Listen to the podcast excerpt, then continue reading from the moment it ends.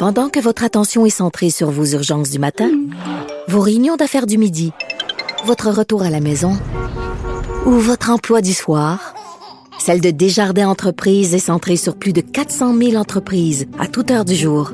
Grâce à notre connaissance des secteurs d'activité et à notre accompagnement spécialisé, nous aidons les entrepreneurs à relever chaque défi pour qu'ils puissent rester centrés sur ce qui compte, le développement de leur entreprise.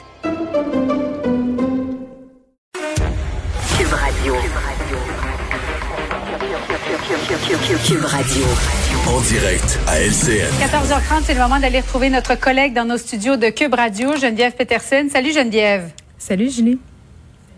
Euh, tu voulais nous parler aujourd'hui de cette hargne de plus en plus présente, là, autant, euh, pas seulement sur les réseaux sociaux, mais de façon générale depuis le début de la pandémie. Ben oui, puis euh, je voyais tantôt ton entrevue avec Catherine Dorion sur cette nouvelle initiative là, liberté Ouais. d'oppression. Un peu, euh, si on veut, la manifestation de ce ras-le-bol euh, collectif, je crois, là, devant l'ambiance euh, sociale auquel on doit se coltailler un peu quotidiennement. là. Puis non, euh, tu as raison, je veux pas euh, parler de la haine euh, sur les médias sociaux parce qu'à mon avis, la haine sur les médias sociaux, c'est un symptôme. Euh, c'est un symptôme de ce ras-le-bol-là euh, collectif qui peut être dû à plusieurs choses. Évidemment, en ce moment, ça fait un an qu'on est en pandémie. Ça fait un an qu'on est enfermé chez nous, qu'on est, si on veut, restreint dans nos libertés les plus fondamentales. là, on va se le dire. Là, On- tout est devenu compliqué. euh, on doit se plier à certaines consignes. Ça fait pas toujours notre affaire. Ça, ça contribue beaucoup, euh, euh, si on veut, à la grogne populaire. Mais, mais j'étais vraiment là, je suis rendue inquiète. Puis j'ai l'impression que ces dernières semaines, on a un peu franchi le Rubicon. Là, euh, tu sais, on, on fait beaucoup d'entrevues toi et moi avec des experts dans différents euh, domaines. Euh, par exemple, des, des gens qui s'intéressent au phénomène euh, de violence conjugale, à la santé mentale aussi. On le sait, là, on a une hausse euh, des cas. Les, les cas sont de plus en plus graves, intenses aussi. Les gens attendent. C'est comme si on était un peu tous et toutes en train de péter un plomb collectivement. Les problèmes de sommeil aussi. Tout hein, ça. Il n'y a jamais eu autant de, de somnifères prescrits. Oui, oui, euh, fatigue généralisée et euh, morale euh, euh, à plat. Oui, puis j'ai l'impression que ça nous fait avoir des comportements qui parfois sont C'est comme si le trop plein euh, avait besoin de sortir. Puis c'est comme si lentement et sûrement on était en train de développer une espèce de méfiance de l'autre, de haine de l'autre. Puis on est un peu dans une culture de la polarisation. Là, Puis, je faisais référence à liberté euh, d'oppression. Tu sais, le- dans les médias, euh, certains chroniqueurs, certains animateurs, euh, chroniqueuses, animatrices aussi. Là, je veux pas faire, euh, euh, je veux pas attribuer ça à un sexe ou à un autre, mais si on veut, tu sais, Oui. ils sont souvent hargneux, contribuent un peu à la détérioration de ce tissu social-là. Ça charge sur des gens. Fait que tout ça mélangé dans la grande marmite sociale, là, ça fait qu'on est, comme on, comme dirait ma mère, on a tous un peu la peau courte. là. On est tous bien, bien stressés, euh, puis on réagit vraiment vite. Puis je me demande, puis Mais on fait quoi à, pa- à partir de, de ce constat-là, Ouais. Geneviève? Qu'est-ce qu'on pourrait faire là, pour euh, améliorer l'ambiance? Moi, je suis vraiment inquiète pour vrai. Euh, puis je te dirais après ce à quoi je pense sur qu'est-ce qu'il faudrait faire, mais c'est parce que moi, je pense à l'après. Je sais pas si toi, tu t'es posé cette question-là aussi, Julie, de, de dire. Non. euh, non, mais tu dis, OK. Non, moi, je vis plus d'espoir, là.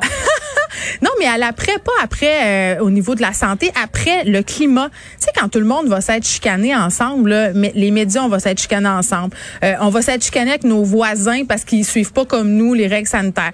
Euh, des familles vont s'être entre-déchirées parce que euh, d'un bord, on a des gens qui veulent pas se faire vacciner, de l'autre, on a des gens qui veulent se faire vacciner. Tu sais, tu vois ce que je veux dire, là? Euh, tout le monde va s'être pogné. Ouais. Quand on va être sorti la tête de l'eau, quand on va être sorti de la pandémie, euh, comment on va faire pour raccommoder tout ça? Il y a des retours en arrière qui seront pas possibles. Il y a des gens qui vont s'être trop éloignés. Moi, ça m'attriste énormément quand je me mets à penser à ça. Puis au niveau des solutions, ben tantôt, là, euh, Catherine Dorion, ce qu'elle disait, je trouvais pas ce fou de... de de prendre la responsabilité un peu de ce qu'on dit, puis comment on contribue à l'améliorer ou à le détériorer, euh, le climat social. Je vais prendre mon exemple là, dans ma chronique euh, du Journal de Montréal. Souvent, avant de l'écrire, je me dis, OK, tu sais, qu'est-ce que ça l'apporte, cette chronique-là? Est-ce que ça va jeter de l'huile sur le feu?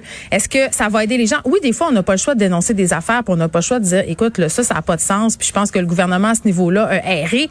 Mais à un moment donné, quand tu as un micro, il faut que tu saisisses la responsabilité que tu as aussi, puis il faut que tu te demandes si tu contribues à l'améliorer, le climat social, ou à le détériorer. Ça, c'est une chose euh, à mon échelle, mais le monde ensemble peut-être respirer par le nez. L'autre fois, j'allais à l'épicerie.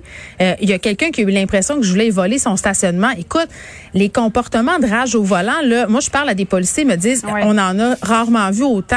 Euh, les gens sont agressifs. la personne en question qui avait l'impression que j'avais volé son stationnement, j'ai eu peur qu'elle rentre dans mon dans ma voiture, c'est pour pour m'attaquer. Les gens sont à fleur de peau, plus que jamais. Je sais pas si l'été va nous faire du bien. Quand on vit des obstacles, qu'on découvre la vraie nature, quand on vit des obstacles, qu'on découvre la vraie nature humaine des, des gens. Ben oui, Et je là, on sais est pas. en train de constater. euh, Hey, je le sais Ouais, pas. On dirait, on ah oui, mais on dirait que j'ai- j'aime mieux me dire que que, que l'homme est plus beau que ça.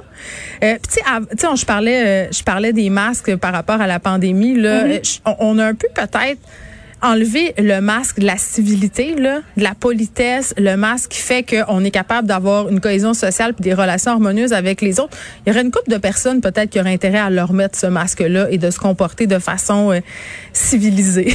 mais moi, je, je veux croire que les gens sont de bonne foi.